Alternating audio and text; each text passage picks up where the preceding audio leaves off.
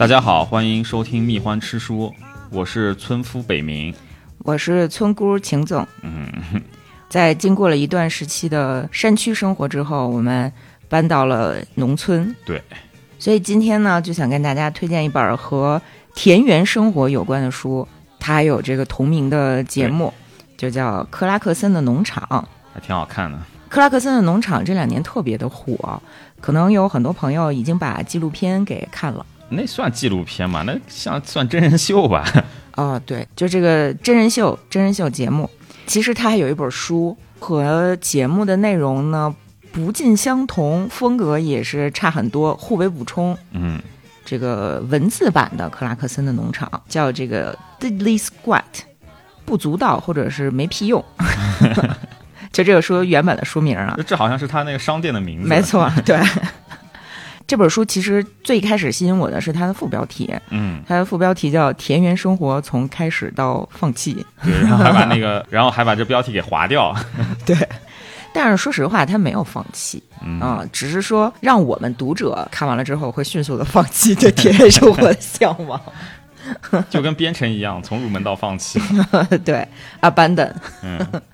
那说说到这个克拉克森的农场，就得聊一下谁是克拉克森啊，是吧？那克拉克森对于英国人来讲是大名鼎鼎的。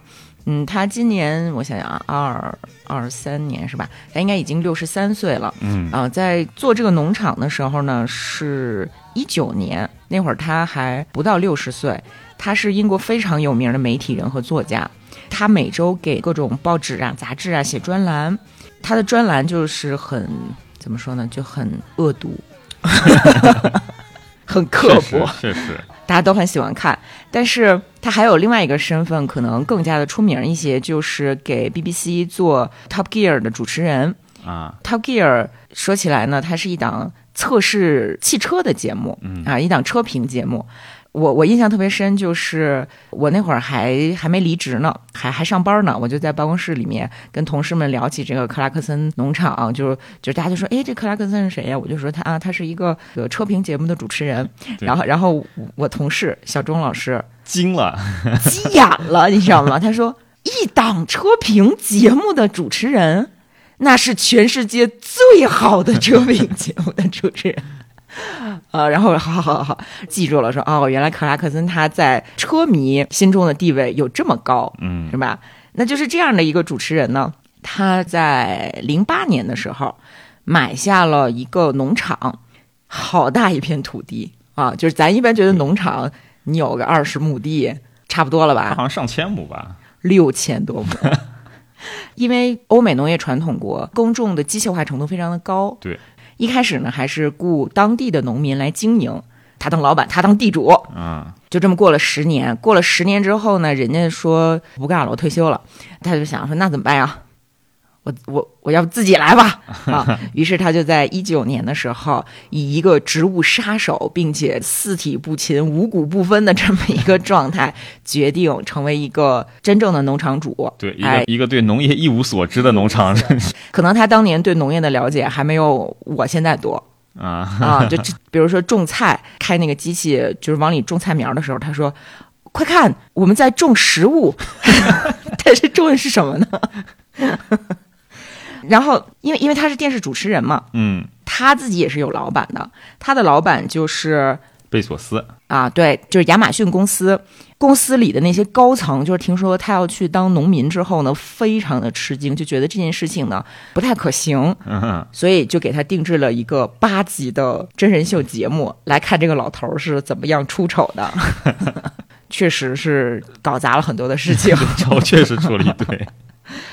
但是没想到这个节目播出之后，比 Top Gear 还要受欢迎，还要破圈儿。嗯，他也在第一季结束之后呢，出了这个纸质书，相当于是他这段生活的一个小文集。嗯，非常的好看，非常的毒舌。就全世界的老白男里面，我觉得英国的老白男是最有意思的。没错，哎，他就是一个老白男。英国老白男有意思，是因为有文化。但是这个有文化的英国老白男呢，他决定去做一个红脖。是，你就想这个 这个本质特别的有趣，反差特别大。对，然后他在这本书里面骂那个环保人士和素食主义者。对，然后他攻击的人其实还不是德高望重的那种，没有人敢去攻击的，比如说爱登堡爵士，嗯啊，是吧？英国著名的怎么说声优。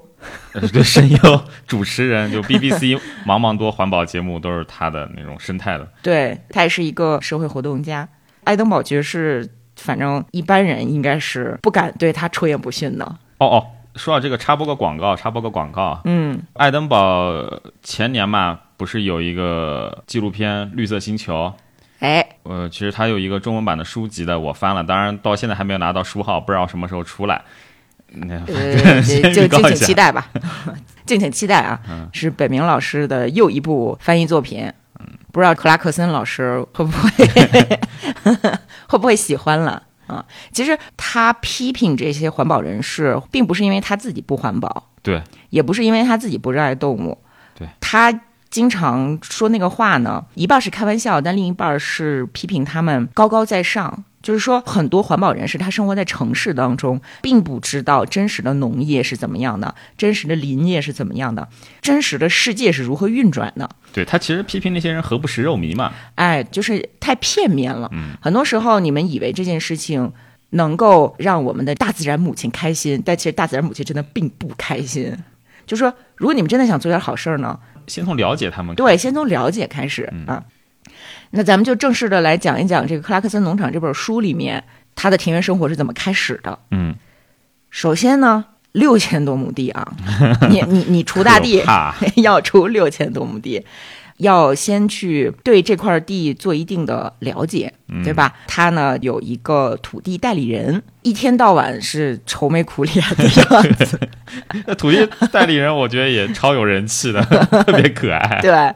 就是那种 agent 的形象，对，不不不是零零七那种 agent，是呃文员，对，哎，很善于处理一切和政府打交道的繁文缛节，对，同时呢又对农业非常非常的了解，对，是一个丧丧的知识分子形象，对，其实有点像那个《银河系漫游指南》的马文，其实我觉得，哎，真的好像，真的啊，就是万事精通。但是呢，你感觉就是他做这一切也都是没办法，对，什么什么都不想干，对，每次来呢也不会带来什么好消息，所以呢给他起了一个外号。叫这个开心查理啊！你看这老头多气。然后开心的土地代理呢，就给他介绍了你这么大一片土地，哪个地方要种什么东西，然后你需要买什么样的设备，然后种子、化肥，对，什么什么土地种什么，他都给你做了详细的规划。对，而且呢，你每块土地种什么、种多少、长得好不好，这些都是要跟。政府去汇报的，嗯，每年呢，你都要填一米多高的表，这都是咱们这个土地 agent 来帮助他完成的，嗯。然后呢，这么大一片土地呢，虽然你有现代化的农业机械，但是你自己可能搞不定，所以你要雇人，嗯。所以克拉克森呢，雇佣了一个开拖拉机的小伙子卡拉布，嗯。啊，这卡拉布。也是个奇人，对，是个小胖墩儿，我。太可爱了，我太喜欢他了。他们所在的这个地方其实伦敦并不远，嗯，但卡勒布小伙子啊，今年二十一岁，对，对农业极其精通，什么活儿都会干。可是只去过一回伦敦，还是在他小的时候学校组织艺术旅行。然后呢，因为他太害怕了，觉得外面人太多，他连大巴车都没下。去过最远的地方就是隔壁村儿，对，相当于住在燕郊的人没有去过王府井那种感觉。对他连北京就只去过一次，对，是吧？但是呢。他特别热衷于换发型，就是他他说他说，因为我以后肯定会秃，所以我要趁年轻把所有的发型都尝试一遍。然后有有有一段时间呢，他老说说我要去烫头了，我要去烫头了，这次我要去烫头了。结果新冠疫情来了，他没法烫头了，他就特别生气。后来头发越留越长，还还戴了一个发箍。就是这样的一个小伙子呢，在克拉克森农场帮着他去开拖拉机，然后教他去种大麦呀、种小麦呀、种油菜呀，嗯，呃，包括种土豆，教他怎么样犁地等等等等的。呃，但是这个小伙子有一块是不碰的，就是他有一个领域是不碰的，就是羊。不是不懂啊，他说我跟羊相处的不好，因为他他说这这这些羊就是你根本无法预测。那个说的说的有有一次，他跟一个朋友远远的看见一头羊走过去之后，发现这个羊身上嘣一下爆出好多蛆来，原来是因为它头卡在栏杆里面已经死了很久 了。然后他们养的那个羊就是小羊肖恩的那个黑脸羊，嗯 对，真的好活泼呀，好活泼呀！它可以原地起跳一米。嗯按照这本书里克拉克森的说法，就是这些羊它们生存的意义就是让你难受。这些羊经常做很多事情，你找不到理由，找不到原因。做一些无规则运动，你为什么要大半夜跑去把鸡舍的门打开呢？你又不吃鸡，你又不吃蛋，这些鸡被狐狸吃了，对你一点好处都没有。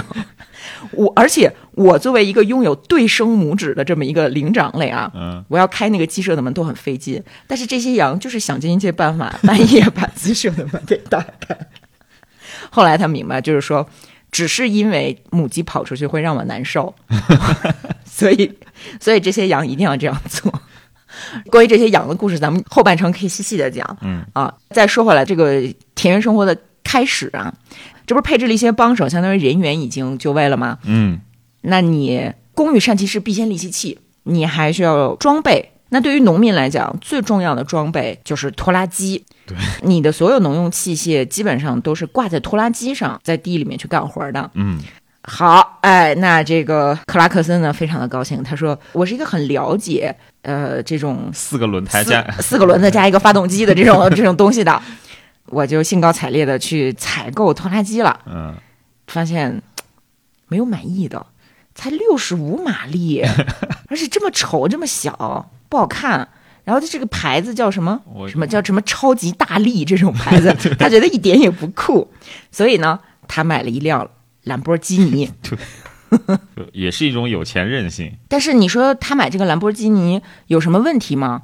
其实问题一堆，对，其实有很多问题，但是他在做这个购物决策的时候呢，也不是完全没有道理。因为兰博基尼最早的时候是制造拖拉机的厂商，嗯到七三年的时候才把拖拉机业务打包卖了。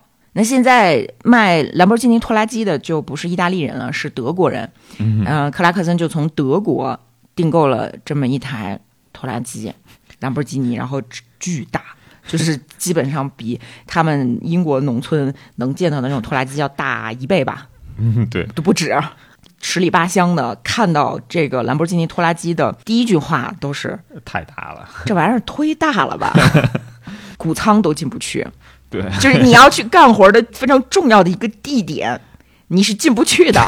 对，这个东西它实在是太有劲儿了，大概是两百七十马力，嚯，英国英国普通的最大的是六十五马力，还没人零头大。也也就是说啊、如果你不注意的话，它分分钟把周围的一切都撞个稀巴烂。是，而且还有一个最重要的问题，就是这是一个从德国买的拖拉机，它的挂钩是欧洲的，挂不上英国的龙机。是，而且还有一个，因为它是发源于意大利的德国品牌，所以没有一个英文。对他一上来先数拖拉机操作面板上的这些钮啊，他数了一下，哦，一百四十五个，上面他什么都看不懂。然后呢，一打开旁边手的这个凹槽，反正里面还有一百多个钮儿。哦，我我还我还少说了，是一百六十四个钮，啊再加上打开扶手下面的二十四个钮。然后呢，德文他肯定都看不懂嘛，对吧？有一回呢，这个拖拉机发动不起来了，他们就想这坏了，肯定你修嘛。然后就把里面的东西打开，机械内部打开之后，发现里面是意大利文。他愣了一下，说：“完了，意大利文看不懂。”然后再仔细一看，边上说：“好消息，是法语。”呃最后呢，幸好不是人家这个兰博基尼坏了，是它旁边有一个把手，应该把那个推开，你才能就相当于是安全阀儿。是他自己由于不会操作，没有推开那个把手，所以导致人家发动不起来。但是，但是你要说这个兰博基尼的质量有多好呢？他开了三分钟，方向盘掉了，真假的？真的不是开玩笑，是真的掉了。然后因为这个车太大了，当你开时时速四十公里的时候，你就会被吓个半死，啊，就你就会觉得这个车速已经超级无敌快了。然后这么长时间，就这这个这一年多的时间，撞坏过六个大门儿，一道树篱，一根电线杆，还有一辆拖拉机和一个集装箱。然后在他去耕地和播种的时候，他每耕完这么一条地之后，他不是得掉头贴着这一条地再转回来画一个 U 型吗？嗯，三点掉头嘛。对他必须要三点掉头。但是这老哥呢，他自作聪明，觉得说三点掉头太累了。我这么大，我这么大的一个车，每次三点掉头我得撞撞坏点什么，所以呢，我决定做一个大 U 弯儿。对，我做这么一圈大 U 弯之后，回来的时候，我把那个空着的那个 U 弯的内部我给它填上不就行了吗？你听着好像是挺好的，没什么问题，对吧？嗯。但实际上，锄大地真的是一个技术活儿，就是它每播种过的一条地都是经过精密计算的，嗯，因为它必须要在固定的地方留出空间去让那个其他的农用机械对喷灌机呀、或者是什么东西从那儿走过去来照顾这些这个小秧苗。嗯，但是这老哥哐哐哐一顿开，开出来的轨线有的能差个两三米，弄得一团糟，给那二十一岁那小伙子开了不给气的，骂他说 说我要在这立个牌子，这个地不是我种的，是你种的，别人会笑话我的。然后克拉克森说没关系，这个问题我已经解决了，你放心吧。你你看那公路那边那个树篱了吗？就按道理来讲，我应该把那个树篱给它这个砍掉。嗯，但是呢，我故意让它长得比较高，这样大家就看不见咱们这片地了。这 是这是拖拉机，除了拖拉机之外，他还得买什么那个就是播种机、租联合收割机，还得有这个各种各样的机械，就是农业器械嘛。然后这些农业机械都非常非常的贵，所以他就只能去这个要么就是租，要么就是去买二手的。买二手对啊。说到农业机械，其实我还是，嗯、我又有发言权了。我怎么什么都能沾点包呢？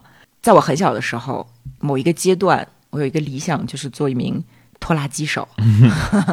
因为实不相瞒，我生活的环境里面有很多的大型农业机械，呃，什么联合收割机呀、什么喷灌机呀、播种机呀，这我都是见过的。包括他们的这个工厂、车间、研发场所，我都我都就在里头待着。然后我在欧洲留学的时候，曾经去布鲁塞尔的那个欧洲最大的农机展会，哎，去干过活儿，嗯，当翻译。农业机械真的是非常了不起的一个领域。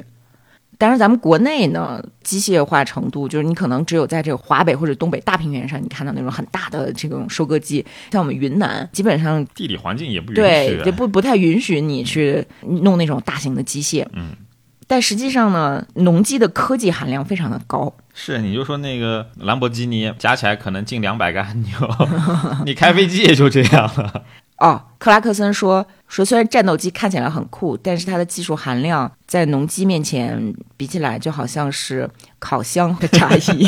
真的，农业机械整体工作那个最核心的部分是纯机械啊，啊、所以它设计起来有很多的巧思，然后它的各种零部件机械设计的密度是非常大的。嗯，而且它不仅要精密，还要有劲儿，所以它在材料科学上的要求也非常的高。哦，在整个这个农机科研领域，材料学是一个你要去攻克的一个难题。确实啊，有的你要有强度，有的你要有柔韧性，对你还就是耐得住磨损，因为天天在地里离来离去的。是啊这么一想，还确实挺麻烦的。你非常精密的时候，你的这这种螺丝齿轮就会非常的多，你要保证每一个螺丝齿轮都是坚固的，嗯，对吧？或者是你坏了的时候，你比较好修理，你至少两个农民就能把它修理出来。你就想一想，这是一个多么神奇的事情。啊，对，挺厉害的。大家有机会的话，可以去布鲁塞尔的 参观展览，很酷炫。因为真的，你把他们完全可以想象成那种史前巨兽，就超级大。对，所以说当农民，特别在欧洲当农民，死亡率是其他职业的二十倍以上。对，哦，是其他职业加起来的二十倍以上。哦，在英国啊，嗯，英国二零年的时候死了五十多个农民，啊，当然它是最近二十五年以来的最高纪录，这个是比那个部队的伤亡率还要高的。你想，英国农民本身也没有多少数量啊，你这个东西二五十个确实还还挺多的 啊。做农民真的很辛苦的。是啊，然后克拉克森特别喜欢说那个农民胳膊断了，就是他他他经常写着写着就是说说啊，幸亏我没出事儿，不然我就得拿着我的胳膊去 去医院了，或者说说这片土地真好啊，然后随处可以看到这个森林，看到小鹿，还有这个拿着胳膊的农民兄弟。他他在那个真人秀里面也动不动就是，我要是操作一个不小心，我就可以滋润我的 我的土地了。就我可以用我的身体 滋润滋养我的土地，那确实是有一点危险的。嗯嗯，他那个真人秀节目里面遇见了一个就是管理林业的一个老兄，他就跟人打趣，他说：“他说哦，你是管林业的。”啊啊！那你要小心你的胳膊腿不要被锯掉啊！然后这时候那个那个老兄把手举起来，已经少了两个手指了。哎呦，你你其实这个东西非常的地狱笑话，你知道吗？你你你说你该不该笑呢？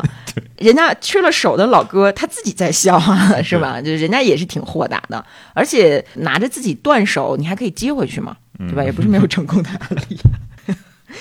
然后再说回这个农业机械，这些农业机械虽然非常精密。但是他们的外形真的都很丑，就是主要是英国的农业机械很丑，欧洲的其实还挺漂亮的。你就看拖拉机，这个兰博基尼的明显高于英国本土产的那些。而且真的，为什么英国的农机还没有我小时候看到的那些农机好看呢？尤其是他们那个插秧机，真的没有比板凳看起来高级多少。克拉克森就说，可能因为这些机械大部分都是农民发明的，就是按照农民的需求来的。而农民，至少英国的农民，他们是可以忍受 PVC 门窗的。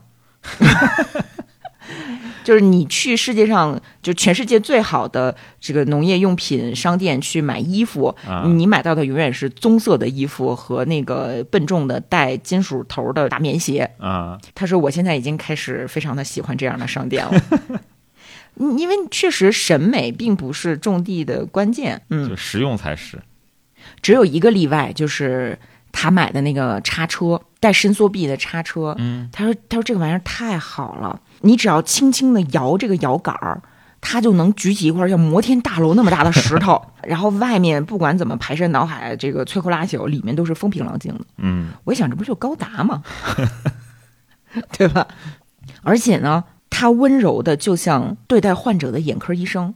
因为他有一段时间想建一个矿泉水厂，他弄好多玻璃瓶子，是是，他就拿这个叉车去插，一个玻璃瓶子都没碎，不可思议啊！我每天开拖拉机出去，我撞坏六个大门，什么八个树理，我弄这么多玻璃瓶子都没碎，他就特别的开心，并且最令他觉得美妙的地方就是这个叉车竟然不丑，它的外形非常的拉风，说能设计出这种东西的人一定是用丹麦家具的人。我非常想搞一把异形里面那种火焰枪装在我的这个叉车上面，激光射线也不错。为什么呢？因为他以前看过一个视频，就是拖拉机拖着一台喷火器。试问哪个农场主不想要一台喷火器？虽然我不知道它是干嘛用的。多帅！我也想，是吧？他说我甚至想在我的这个熨衣板上都来一套喷火器。就是可惜这台喷火器的造型看起来像是用脚手架和牛铃铛拼凑而成的。我猜北冥非常的希望家里所有东西都能喷火，大家应该都喜欢。喷火很危险的，好吗？你在火把节都吱哇乱叫，你看我多淡定。火把节很危险，朋友们。火把节和泼水节，你们会选哪一个？那我肯定选火把节。可是泼水节，就水泼到你身上不会把你变成水啊，火喷到你身上可是会把你变成火的，那不就更带感了吗？好奇怪。哎呀，说说说了一些这个农业机械哈，嗯啊，但是它的农场里面不光是有这个种植业，还有养殖业，所以它还要和动物打交道。嗯，刚才咱们提到过，他养了羊。嗯，他一开始没想好要不要养羊，只是因为他有一次去了一个农业拍卖会，嗯，然后他发现这个拍卖会上一圈一圈的羊在这啊在这跑，然后拍卖师呢就跟那儿小嘴叭叭叭跟机关枪似的不停的叫价，结果他又发现他带着六十八只北方羊回家了。他根本就不知道自己买了啥，而且在那个地方，所有人说话他都听不懂。对，说话听不懂。他有一个邻居说话是非常浓重的乡音，他一个字儿也听不懂。就每次你发现他们俩见面的时候，对方会跟他有说有笑，然后他就是一脸懵逼。对，哦，就还要点头，因为你你说听不懂很不礼貌，对吧？我就记得有一次他给那个他自己的这个庄园上一个栅栏门儿。然后发现那栅栏门太短了，没给盖上。他说：“那怎么办呢？”他想了一个主意，拿了好多那个小石头，把墙的那一面又垒起来一点儿。就是说门不够，但是我墙来凑。然后这邻居过来了，哇哇哇说了一通，一边笑一边拿脚把他那个新盖的墙给踹 了。然后，这真的就是有礼貌的一脸懵逼是什么样？你们看那个节目就知道了。但是特别神奇的是，好像那个人会说标准会说普通话的，对吧？会说会说标准英文的，对时时不常的，就是当他觉得有必要跟你沟通的时候，他会蹦出一个非常标准的英语。对然后就在这种情况下呢，他就带了六十八只羊回家，其中呢，嗯，都是母羊。后来他又搞了两只公羊，准备下崽儿。对，他还拿了一个卷尺去量那两个公羊的阴囊尺寸。说到这个，就和你特别像，你知道吗？就是就是，我也没有阴囊，呃，不是不是，你是没有阴囊，但是我们家两个猫嘛，你常常会说，在两只猫面前，你不能赞美一只，贬低另外一只羊。那俩公羊也是阴囊尺寸稍微有一点差别，然后 然后他边上的人说：“哦，这个差了一厘米。”然后他们：“哎，你这个话不能这么说，不能这么说，不能让他听到。”人羊也是有自尊心的，不是和你一我模一样。对我是属于那种路过绿化带，发现一种花儿不好看，我把它说出来之后，我会走回去向他道歉。对对对，总之吧，搞了两只公羊，然后这两只公羊真的就是长了一身毛的播种机，几乎所有的母羊就都怀孕了，嗯，有三只没怀上，被他给吃了。对，送送去屠宰了，因为那三只羊有一点问题。就因为这三只羊，他后来就烧心反胃了好长一段时间。嗯，这个时候他就已经意识到，说羊这种动物是很记仇的，哪怕它死了，它也会给你添毒。你你比如说说这个羊，他们知道人类的胃比较浅，不像他们有四个胃嗯啊、所以呢，他们会想方设法的死得很恶心，这样好让你呕吐。刚才咱咱们不是说头卡到栅栏里头，死了之后一身蛆，对吧？啊，还有一些羊呢，它会故意的得一些非常令人作呕的病，比如说有一个小羊羔突然嘴里长满了油子，咦，而且所有的羊都特别的喜欢乱跑。嗯，就我们看动画片《小羊肖恩》什么样，他们会叠罗汉跑出去气他们那个农场主、气狗什么的，对吧？一模一样。而且他们很会演戏。当你把这些羊从一个羊场赶到另外一个羊场的时候，他们真的很温顺。但是你关上大门一回家，第二天早上再来一看，你们为什么又回到了另外一个羊场？后来克拉克森觉得说，我是不是应该使用一些科技手段？嗯，所以呢，他就买了一个无人机，在那个无人机里面录了一段狗叫，发现这个玩意儿第一天管用，第二天就再不管用了。对，所有的羊都无动于衷的盯着这个会飞的恶狗，对，所以他就只好真人上阵赶这些羊对，啊，好不容易把这些羊都赶回圈了。回家一看那个摄像头，发现羊都从墙上跳出去了。其实克拉克森给他们找的是最好的草地、最好的牧场，嗯但是这些羊呢，就是一定要想方设法的跑到公路上去，这样好被汽车撞死，还会在自己的那个饮水槽里拉屎，然后把水罐车撞坏。这个水罐车是羊们自己喝水的水罐车，啊，说要么人类你就把这个水阀修好重新运水，要么就眼睁睁的看着我们渴死。反正这两种对于我们来说都是赢。然后还会咬断那个电篱笆的那个电线。嗯，你以为这次咬断电线是想逃出去吗？不是，他只是想给你添乱。然后克拉克森就赶紧过去修那个电篱笆嘛。这个时候发现说，嗯，有一个小羊有一点奇怪呀、仔细一看，这两个小羊的耳朵没了，你不知道为什么。那些羊还会去吃它的大麦。为什么羊要去吃大麦呢？首先，因为长期的降雨，这些大麦本身产量就很低了。那这些羊呢，它只要随便吃上几口，就能起到雪上加霜的效果。就这些羊崽子，它巴不得我破产。还有另外一个原因，就是他们非常的清楚，大麦这个东西是会吃死羊的，然后农场主就会生气，所以他们就跑过去吃大麦。就是每天被他们弄得焦头烂额，然后他就悟了，他说：“原来羊啊，就是一群长了毛的青少年，所以才这么讨厌。”这个时候，除了日常维护这些羊之外，我还有另外一个很重要的任务要去完成，而且是非常艰巨的，就是剪羊毛。因为羊最大的经济价值其实是剪羊毛啊，就是对于英国人来说，初步估计每只羊剪羊毛的人工费要在一点五磅。但是眼下经过疫情啊、呃脱欧啊，一只羊剪下的羊毛基本上已经不值几个钱了。啊，但是你如果不剪呢，现在可是大夏天，这羊可能会被热死，所以你必须要倒贴请人剪这些羊的羊毛。每只羊的羊毛它可以挣三十便士这么点，啊，就人工费一点五英镑，羊毛三十便士。等于说每只羊它倒贴一点二英镑。嗯，现在你应该知道他的这个农场为什么叫这个 Diddley Squat。然后他说这个剪羊毛是非常非常困难的。大家会觉得这些羊是非常乖乖的进到这个剪羊毛的地方啊，工人们去剪，对吧？就我们小时候还有一首歌呢，什么什么什么洁白的羊毛像思啊是念，是吧？你就觉得这个歌好快乐呀！它剪羊毛真的是一个非常轻松的活儿，对吧？你想多了，就是剪羊毛，就好像把那个上格云顿拖进理发店，摁倒在地，强行剃掉他的胭脂与发型。说实话，我觉得这个比喻太妙了，因为上格云顿看起来都很像一只傻羊。我还挺喜欢这个演员的啊，但他看起来真的就是像那种又倔又会做出一些非常奇怪举动的一个 一个羊。你首先要抓住这个羊，把它放倒在地，四脚朝天，抓住前腿拖进剪毛区。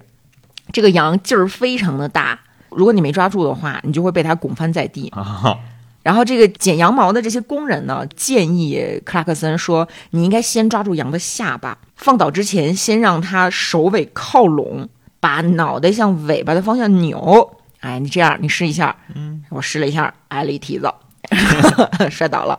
当所有其他的羊看到说这不怀好心的胖子又来了，纷纷从围栏里跳了出去。最神奇的是，他没有任何的助跑空间，但是一下就跳过了将近一米高的围栏。终于我逮了一只羊，摆好了姿势，是吧？啊，羊毛工说：“行，现在，你用大腿紧紧夹住它的一条后腿，赶紧抓起羊毛剪，你就这样剃就行了。”这个时候，我我发现这个东西就更加的不可能了，因为羊毛剪是我见过的最可怕的东西之一。嗯，就是你能用这个玩意儿去剃上格云顿的头发吗？不是羊死就是我亡啊！所以我决定放弃这个工作。羊毛工后来就决定说，给我派一个轻松一点的活儿，就干嘛？就卷羊毛啊啊，把把那些羊毛卷起来。这个活儿呢，相对来讲可能是轻松简单，但实际上这是一个非常令人作呕的工作，因为你在把羊毛卷起来之前，要先清理上面的羊粪，哦，就是像黑珍珠一样的干粪球，慢慢的这样揪下来。如果你揪的时候把羊毛给带下来了，啊，羊毛公就会冲你嗷嗷叫，这可都是钱呢。如果按现在的这个市场价来讲呢，你揪下来的这些羊毛起码值一分钱。反正他一只羊赔一点二英镑嘛，啊，最后不在乎这一点，对也不在乎了。好在这个结果呢，不算是完全的亏。为什么呢？虽然这个羊毛完全无法挣钱，但是他正在盖房子。他发现他盖房子的时候，这个墙体的空腔里面需要去打那个填充物才能保暖嘛。啊，那工人们就往这个空腔里头塞那个玻璃纤维。这个时候他说：“停，塞羊毛，因为羊毛真的是非常好的保暖的一个材料，对对吧？导热系数低，而且还能阻燃。羊毛最神奇的就是它既保暖又烧不着。我我们直播里面推荐过一本书，叫《你一定爱读的羊的世界史》。嗯，那本书里面讲的全是羊，对羊毛的特性做了非常详细的介绍。你会发现，羊毛这个东西它真的是有改变人类文明。嗯，所以呢，就是虽然这些羊毛没卖出几个钱去，但是呢，帮他节省下来买人造材料的那那么多钱啊，所以呢，他觉得他自己还是赚了。而且他说：“哎呀，说不定桑伯格还会给我寄一封表扬信呢。”桑伯格就是那个 “How dare you”，他他真的是时不时的就来这么一小句儿，就给人家一下。嗯，哦，包括他自己挖那个水塘，因为英国有一段时间降水量特别大，很多人就说在上游的人有义务去呃兴修一些小型水利，防止下游的人被水淹。嗯，他就觉得这件事儿非常扯淡，因为他从六岁开始就尝试建水坝。所以他非常的清楚，就是说建水坝这件事情没有那么的简单，嗯，不是斥巨资的话，你是很难拦住一条哪怕是小小溪的。是啊，因为水它会到处到处流嘛。但是呢，他下定了决心，他要挖一个池塘。他说他挖的这个池塘啊，他希望它是非常生态、非常环保的。他让所有的环保主义者来到这儿都要下跪。就他其实做的事情是非常好的，但是他一定要嘴欠，你知道吗？哦，然后他他后来挖的那个水塘，他还在里面放了鳟鱼，嗯啊，就是我我可以在这养鳟鱼，然后还把那个鳟鱼卖到镇上的餐馆里去嘛，对吧？然后后来有一天下大雨，水塘里的水就都涌出来了，鳟鱼都游跑了，游到下游去了。然后他就在书里写，他说，所以如果在未来的一周，牛津的居民有谁的客厅里进了鳟鱼的话，请你把它还给我好吗？但是真正的问题就是说，为什么城市会被水淹？除了这个 global warming 之外，还有另外一部分原因，是因为城市硬化地面做的太多了。嗯，就是说，本来这些雨水应该是平均的渗入到地下水的啊，因为大家知道，地球的地下水资源是非常大的，就甚至撒哈拉沙漠下面就有一个很大很大的地下水湖。嗯，如果它是平均的渗下去的话，它是不会产生洪涝灾害的。但是因为这个人类就是喜欢用水泥去把这个土地给硬化掉，那最后那些水就会汇集成水流，就非常湍急了，就会把大家农田呀，或者是这个居民的住宅给淹掉。嗯，无处安放。对呀、再再说说回说回动物吧啊，嗯，呃，刚才咱说的是羊，现在咱们来说一下猪。它这个嗯说说到猪啊，克拉克森他最爱吃的肉就是猪肉。首先，他最拿手的菜就是肉末胡椒意面。最拿手的菜指唯一会做的菜。呃，对。同时，他还非常喜欢这个香肠啊、烤乳猪啊、培根呐、蒜蓉火腿炒蚕豆啊，哎，都是他喜欢的。而且他还喜欢吃猪脸肉，还是有点 special 的哈。那 喜欢吃猪脸肉，还喜欢吃猪脚。而且呢，他说这个用亨氏番茄酱和吐司面包做出来的培根三明治是医治宿醉和素食主义的不二良方。又是素食主义。而且养猪还有一个好处，就是说猪它在觅食的过程当中会拱土壤，就相当于松土。而且它们如果是在地里拉屎的话，那是就是上好的肥料嘛。嗯，说这个是猪啊，猪真是好，猪浑身都是宝，不仅美味可口，对环境大有益处。难怪那些环保人士看着都像猪。他说，而且而且猪呢还能化解邻里纠纷。比如说你是一个农民，然后呢，你的邻居总是在某些方面让你忍无可忍，这个时候你你是选择跟他打官司吗？还是选择这个上微博骂他？我告诉你，最好的方法是把你的猪赶到他们家旁边儿，就警告他说：如果你们再不知道收敛，我就把猪排出去。你们可想好了。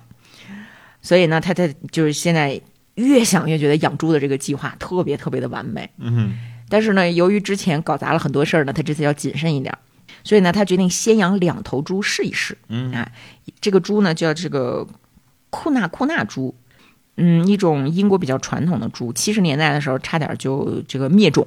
哦，后来这个猪就时兴起来，为什么呢？因为这种猪皮糙肉厚，特别的耐寒，是唯一可以放养的猪，就你可以不给它饲料啊啊，它就吃点什么这个杂草啊、菜叶子呀、烂果皮呀就能活，而且它们的样子十分可爱。可能因为猪和人很相似，对，基因上确实还是比较近。对，所以人们经常拿猪做医学实验。然后你知道武器专家还会用猪测试那个子弹性能吗？这我倒是知道，哦 听说过这个事情。猪猪啊，嗯，然后说猪还有长长的睫毛，就像女明星一样。猪会说四十种外语，我惊了，怎么说呀？现在最新的研究发现，猪能够操纵那个计算机的控制杆儿去去做题，嗯然后它还能认出镜子里面的自己，嗯啊，这就很高智商了嘛，对吧？然后克拉克森说，以我的亲身经验来讲呢，猪他们最善于的就是逃跑，因为我把这两头猪呢放到一块儿这个猪天堂里面，就一块菜地，这个菜地里面啊有各种各样的这个甜菜、土豆、豆角，然后还给他们修了一个房子，我这房子朝向还特别好，足不出户就能欣赏到山谷里的美景。但是第一天，他们就撞破店篱笆逃了出去。你把他们赶回来之后，发现他们一转眼一梗脖子，哎，又把之前电过他们的那个电线给撞断了，又跑出去了。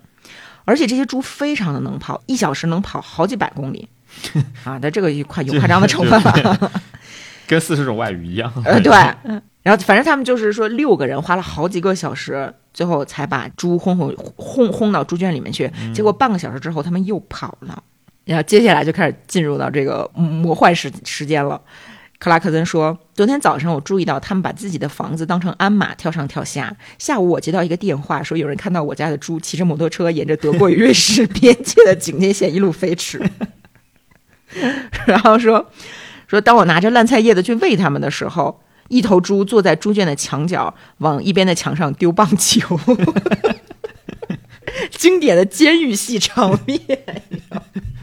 然后是另一头猪正专心致志地制作一个滑翔机。说这个出于显而易见的原因，我没有给他们取名字。但如果我要取的话，我会给他们两个都取名叫斯蒂芬。其中一个呢要叫斯蒂芬·弗雷，这是英国的一个非常著名的导演；还有一个叫斯蒂芬·霍金，因为他们智商真的非常的高。你想王小波写那一头特立独行的猪，猪就是一种特别特别聪明的动物，是。然后比羊后聪明多了，确实。对这两头猪呢，如果你算下来的话，就是所有的成本都考虑进去，把它们养大，能卖到六百英镑的价格，净赚差不多二百英镑。嗯，哎，虽然不是暴利，但是呢，跟它其他的那个农场的尝试相比，是非常的不错了，对吧？嗯？但是有一个很大的问题，就是自从养了这两头猪，我就越来越喜欢它们。反正我对我就不舍得卖了，而且自从养了我的猪，我甚至戒掉了吃猪肉。所以明天我准备炖一锅牛肉，这就是我新的拿手菜了。好，现在呢，我喂饱了猪，等我给它们挠完耳根子，我就出去研究一下，看看能不能用鸡肉做出培根。啊、这是猪。然后呢，他还养了蜜蜂。嗯，其实从养蜜蜂这一点，你就能看出来，克拉克森是一个相当环保的人。对，没有人工授粉，对他特地呢种了很多的野花儿，然后还种了那种生态友好的篱笆，就是为了让斑鸠能够在里面筑巢。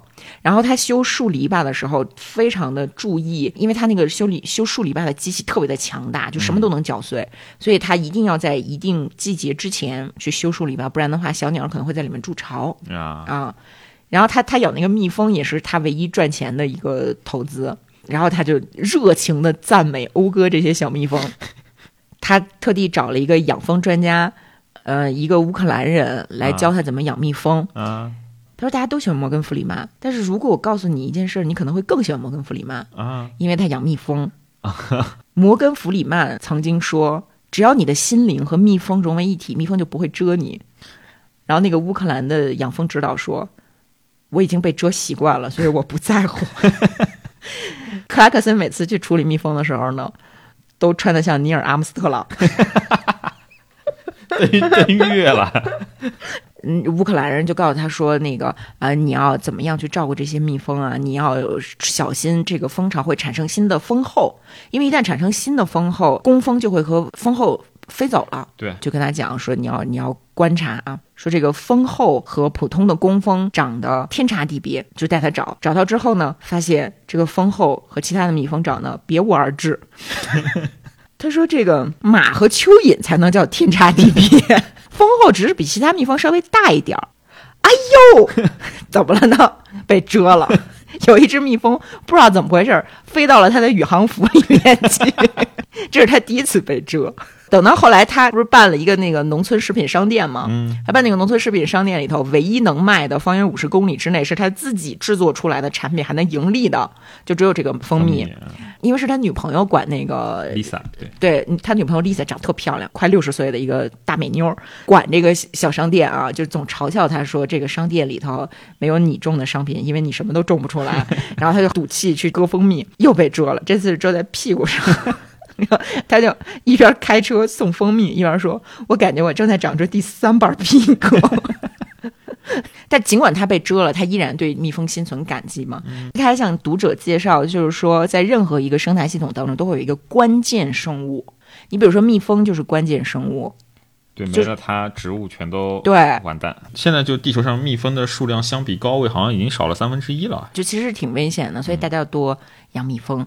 啊、它有六十亩油菜被毁了，被那个跳甲，就是一种害虫毁掉了。嗯，其实是因为杀灭跳甲的农药是含烟碱的，而烟碱会杀死蜜蜂，所以英国全面的禁止了含有烟碱的农药，导致它六十亩油菜全被跳甲吃了。嗯，这就是说，你如果真正想处理生态问题的话，可能要意识到这个东西没有那么简单。决定它一定是有成本的，有成本有代价，就意味着你需要考虑付出这些代价的人对，克拉克森他当然很有钱了，但如果说一个农民他只有六十亩油菜，这个时候他怎么办？那比如说，你可以从国家的层面去给补贴呀，去给赔偿啊，或者说市场它会在一个很缓慢的步骤下去调节，就是大家以后就都不种油菜了。但如果你都不种油菜的话，就会发生另外一个问题啊，你像欧洲人就会去转吃棕榈油，而棕榈油，嗯，它不在英国种啊，它在一些发展中国家种。那那些发展中国家的农民呢？他们就会砍伐雨林去种棕榈，对，就会导致红毛猩猩的死亡。所以说，环保人士眼睛看到一种生物非常危险啊，提倡保护的时候，成本转嫁出去，没错，你自己没看到。对，包括这个大麦啊，你种大麦会导致一些环境问题，对吧？但是你英国可以控制自己的农民不去种大麦，但是从阿根廷进口，啊，对你从阿根廷进口大麦呀。那阿根廷为什么能种那么多大麦呢？是因为它没有那么多的规矩，那就是说明阿根廷的环境正在被破坏。对，包括种树，英国政府说咱们得种树啊，那这树苗从哪来呀？树苗是不是从其他地方种好了挖起来的呀？是你又不是从种子开始种树，而且你如果是从一些国外进口的这些树苗，进口来的树苗，它没有可能带病。它会不会危害本地的树苗？可能入侵物种。对呀，那你本地的树木可能在争夺资源方面就会输给这些外地的树，它可能会造成更大的破坏。你比如说阿根廷啊，还是智利，就是说当年曾经要做野化，所以引进了五对海狸啊。你知道现在阿根廷有多少对海狸吗？不知道，十万对。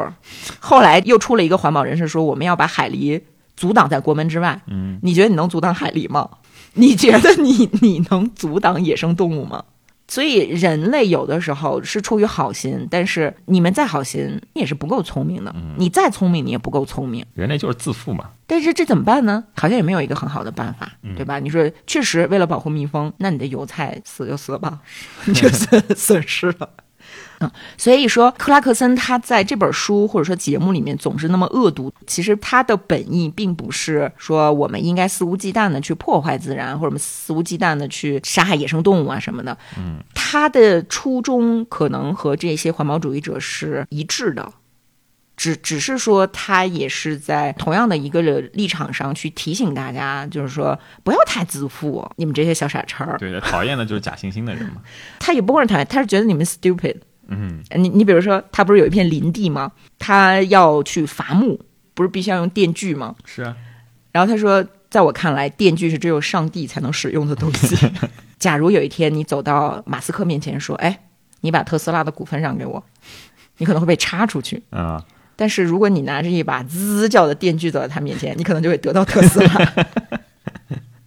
但是电锯这个东西没有那么的容易操作，你可能会拉这个线拉的一身大汗，还发动不起来，发动不起来，为什么呢？因为你没有开安全阀。然后这个东西可能有八百多个安全阀，打开了之后，你还得一手捏着这个安全阀，一手拉这个才能让它发动起来。嗯，然后呢，你就拿着这个呃发动起来的这个电锯啊，你就走向一棵你你要去砍伐的树。这个时候呢，一脚踩到了欢挖出来的洞里，然后你就给你拿自己胳膊。不是，他说人们总说人在踩到洞里的时候是无法保持平衡的，但是我告诉你，如果你是拿着电锯，你就可以。就好像一个人在掉到水里的那一刻，总会把自己的手机举起来。他不是踩到那个洞里就摔倒了，然后就这样举着电锯吗？啊，这个时候他根本就不知道应该怎么办，怎么让这个电锯停下来，因为他这个时候。又穿的像阿姆斯特朗一样，穿着各种防护设备，他根本动都不能动，什么都看不清。终于爬出来之后，开始锯树了。嗯啊，锯了两分钟之后，卡锯了。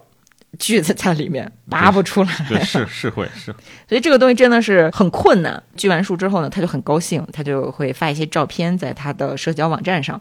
于是他仅有的六个少女粉丝就开始发狂，说：“你怎么能砍树呢？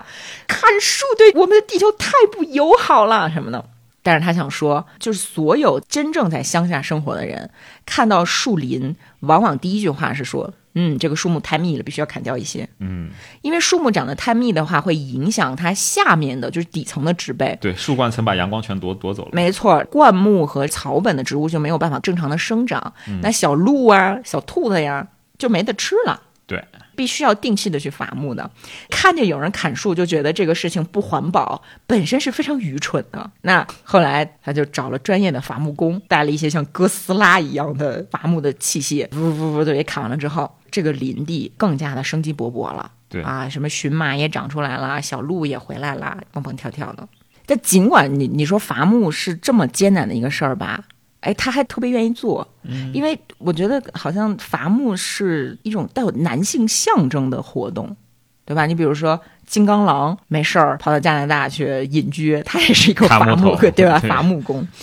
要卖一网子力气，然后那个树木倒下的时候，你就有一种成就感。啊，就宏伟的事物，是，然后他说，自从我来到这个农场里干活，嗯，我的身体都变好了。因为有一段时间他身体特别的差，因为疯狂的喝酒，被关在家里嘛。啊，疫情期间是吧？对，疫情期间身体遭到一定程度了，他就决定说我要洗心革面，重新做人啊！我不能连弯腰和跳这两件事都做不了，对，他说一个农民百分之八十的时间就是在弯腰和和跳，跳上拖拉机，跳下拖拉机。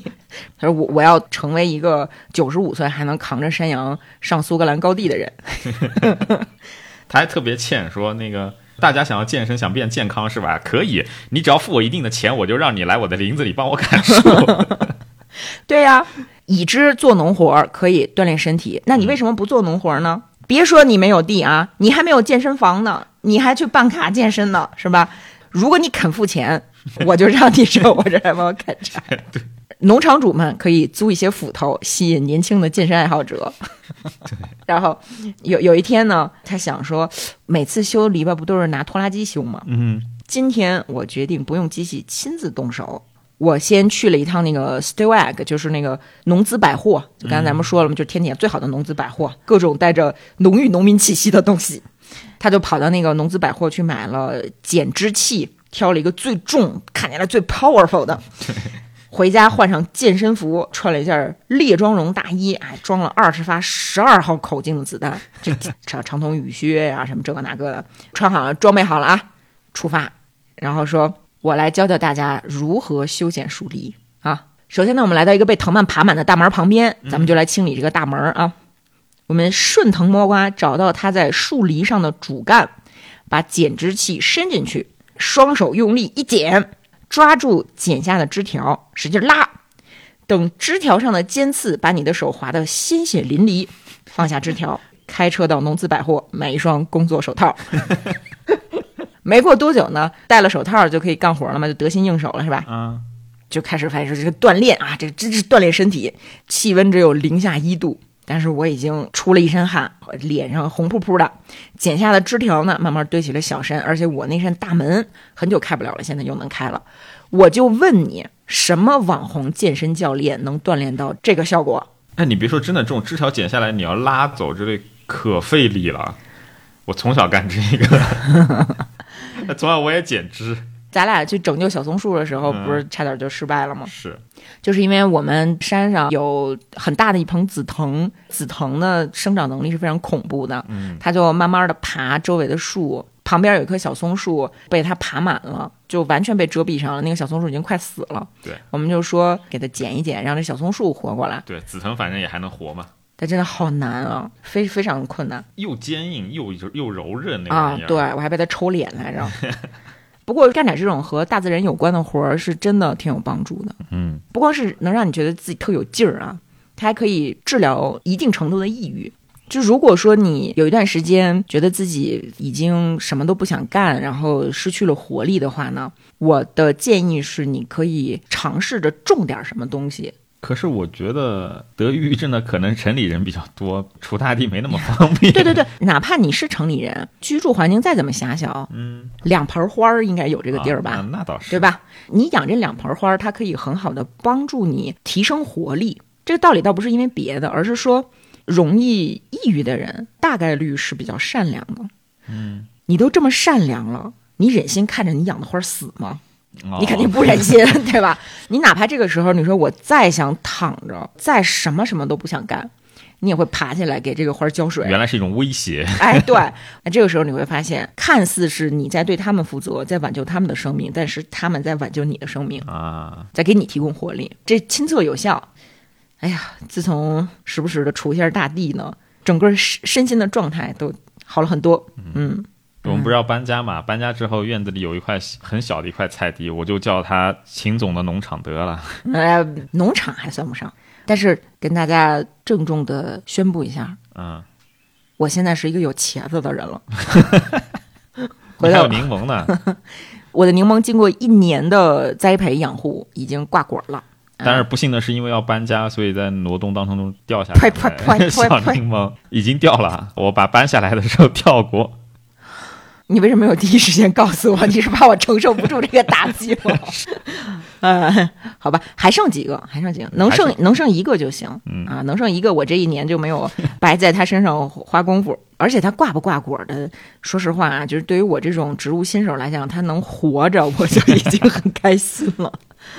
说到搬家，我一开始是觉得很遗憾的，就是因为我要离开山区了。嗯，我当时就想说，我好不容易新培养起的这个观鸟的好习惯就要中断了，因为总觉得农田里面的鸟可能会相对少一些。嗯，哎，但是我发现还真不是，云南啊，确实是开挂区，在任何地方都会发现还是挺丰富的物种。对，虽然可能搬到海拔比较低的地方就没有办法看到山上的鸟了，嗯，你比如说斑胸钩嘴梅，我可能就不是那么容易看到了。但是有燕子呀，对，对村里到处都是小燕子，而且白族人在墙上会装饰各种各样的画儿，他们就会画小燕子，画的小燕子旁边拉了一根电线，停着好多的小燕子，对，就和那个画融为一体了。我当时看真的哎非常开心，有新的鸟儿可以观察了。对，而且我发现山上就真的没有什么麻雀，但是在那个农村那边，那麻雀超级多。这儿有山麻雀，对，我说的那种肥肥的那种，就城里的麻雀嘛，对，你就只有在下面才能看到 挺好挺好哦。然后克拉克森也喜欢观鸟，啊。鸟有什么好看的？鸟有什么好看的？大家去听我们那期节目啊，鸟有什么好看的那那期节目的播放量不高，但是内容很好的。对，很有啊，那本书真的很精彩。啊，说回来，克拉克森也喜欢观鸟，嗯，但是他喜欢观鸟呢，他嘴也憋不住要犯贱。他说，英国皇家鸟类保护协会成立于十九世纪末，初衷是为了反对阔太太们利用凤头 PT 的羽毛制作大衣。我就非常的纳闷儿，因为十九世纪末，你想想啊，土耳其和希腊正在打仗，啊，西希腊独立战争嘛，独立战争嘛，对，啊美国的军队正在屠杀印第安人。嗯啊，，屠杀红人。英国发生了有史以来第一次恐怖袭击，是在那个格林尼治天文台。全世界人们正因为黑死病、麻风病、天花、霍乱等传染病大量的死亡。尽管如此，曼彻斯特有这么一帮人坚持认为，我们现在要处理的最棘手的问题是，阔太太们用凤头 PT 做自己的大衣。所以呢，就成立了英国皇家鸟类保护协会。嗯，他们在政治光谱上又是素食主义的那一端，就是克拉克森最讨厌的那一端。话虽如此，他们并非不干实事儿。他干了什么实事儿呢？就是一年一度的大花园观鸟活动，就是他们发起的。这个我个人感觉是英国的一个科学传统，就是从皇家科学院啊、皇家皇家学会啊什么的发起的，就是发动英国居民参加对某一个东西的观测。你比如说咱们牛顿那一期说天气预报是怎么发展出来的呀？全民观察，全民观察，就是所有英国的绅士啊，那个时候女的还不算是正经的公民啊，全英国的绅士一起来记录你所在地的天气情况嗯，啊。你想，那可是十七世纪呀、然后十九世纪的时候呢，这个观鸟发动大家在厨房的窗户前坐一个小时，记录下从花园中飞过的鸟，这样就可以直观的统计出哪些鸟类品种的数量正在增多，啊，哪些正在减少。然后这项运动呢，已经成为目前全世界规模最大的鸟类调查项目，是不是还挺好的吧？嗯挺好的，嗯，然后这个克拉克森呢，就非常积极的参加了这项运动，但是他发现由于活动的规模实在太庞大了，所以今年的观鸟还没开始，网上已经卖出了三十万颗脂肪球喂小鸟的啊，啊。与此同时，我们镇上已经买不着花生了，我只能买开心果。然后他把那个开心果就剥开了，放在自己的这个观鸟的平台上。嗯，来了各种各样的鸟。首先出现的是一只知更鸟，后来又来了一个乌洞，然后这乌洞被知更鸟赶跑了。后来又来了两两只麻雀和一只斑吉羚，然后又被知更鸟赶跑了。他说 Robin 真狠啊，他说：“他说这个知更鸟啊，净忙着赶这个赶那个，一口都没顾得上吃。然后在不远处呢，我放了一个吊篮，吊篮里面装了这个这种种子呀、坚果啊什么的。嗯，先有一个蓝冠山雀过来了，后来又来了一个大山雀。原本这个篮子里有足够的食物和空间让他们两个一起吃，嗯，但是他们非得打架。然后他就说，又开始讽刺爱丁堡爵士，你知道吗？他说，每当爱登堡爵士打算告诉我们一件气候变更之外的趋势，他就会说。世间万物总是小心翼翼，使消耗的能量不会高于可利用之食物所提供的能量。可是那两个山雀恐怕得吃上一顿麦当劳才能弥补他们打架损失的能量吧。然后呢，他说这种爱打架的性格特征啊，我们能在观鸟者身上观察到一模一样的。对你比如说啊，有些稀有鸟类观察者中已经爆发了全面内战。嗯哼，一一分两派，其中一派认为说。你们不应该在社交媒体公开这些稀有鸟类的栖息地，然后另一派呢，乐此不疲的把他们发现的雪鸮的 GPS 定位发到推特上，然后他们就打得不可开交，即使有渡渡鸟出现在中央公园，也不会有人再注意到了。哦，我觉得他这句话完全说在了我的心坎上。嗯，你比如说，不应该公开稀有鸟类的栖息地，对不对？对，对。但是你说，如果你们每天忙着去。攻击另外一些是没有注意到或者没有意识到这个问题的人，那是不是就意味着你们没有时间去干正事儿了呢？就是我们是不是应该去做一些更有意义、更有价值的事情？比如说知更鸟，它应该先吃，然后再去打别的鸟。而且主要你要想象这种事情，你是没有办法阻止别人偷到网上的，这是你不可能阻止的，纯白费功夫嘛。哪怕你是对的，你最后做出的决策 也是不够对的。而且它会导致一些副作用，嗯，就是人们出于同样的目的，但是彼此仇恨，嗯，比如说环保主义者和克拉克斯，对。当然，大家不要忘记啊，这是一个老白男，嗯，这个老白男说的他不一定都是对的，咱们听个乐就完了啊。然后啊，他还说乌鸦说，众所周知，鸽子、斑鸠能看出来你身上有没有枪，但是乌鸦能看出来是什么型号的枪，说。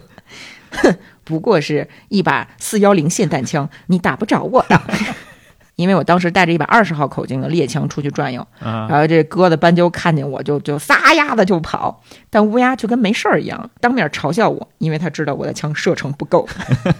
就反正不管怎么样吧，就是这次一年一度的观鸟结束之后呢，他养成习惯了，他每天还是会在花园里面放点这个种子、坚果啊，什么脂肪球啊什么的，跟你差不多。就对我看着我觉得特别的开心啊！难道我也是一个老白男吗？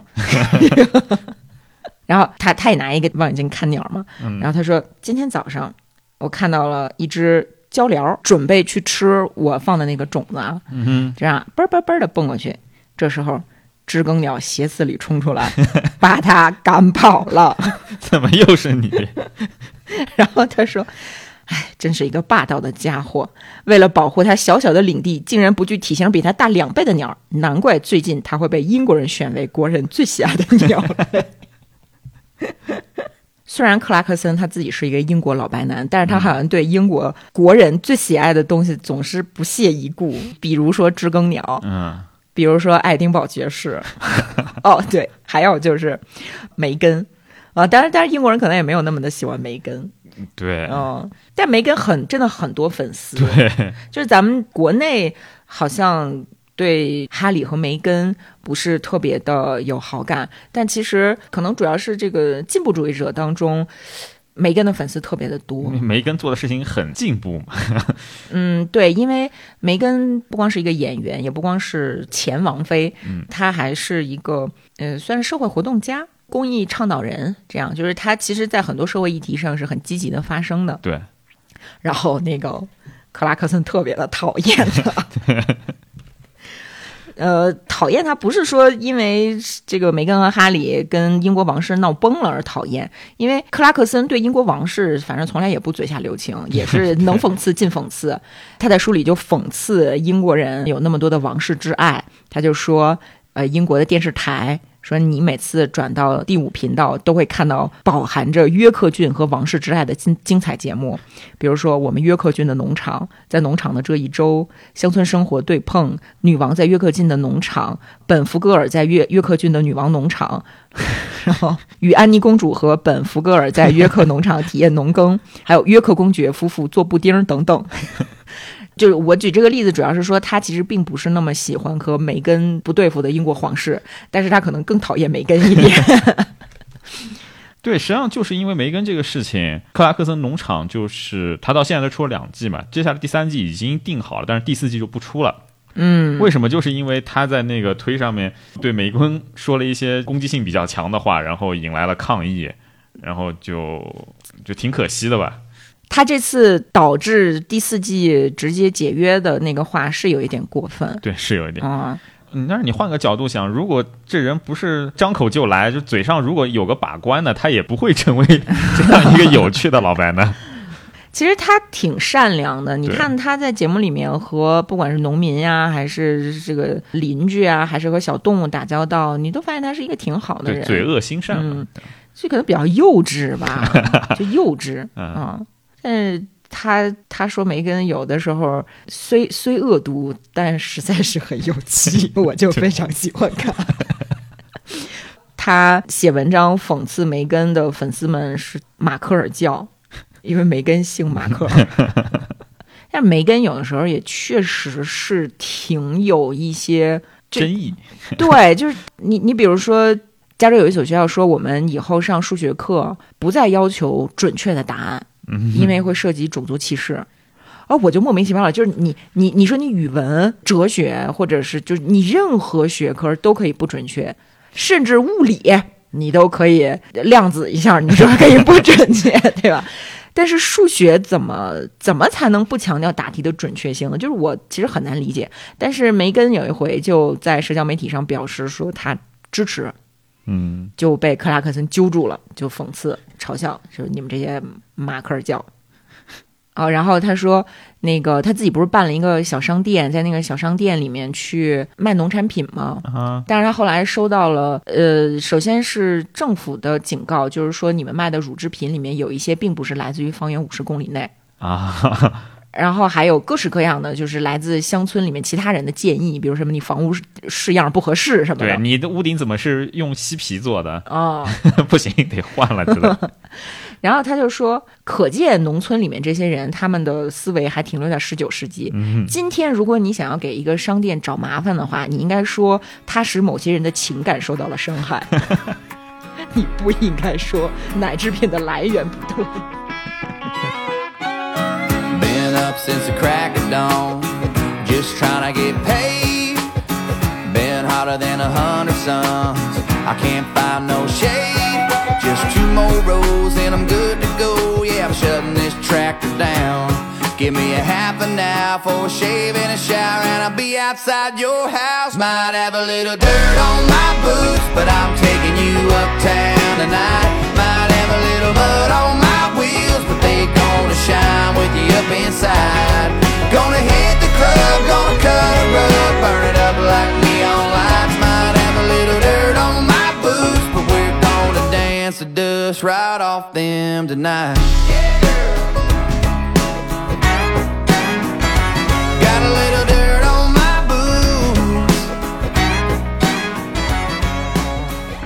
Hard as I worked all day, I'm.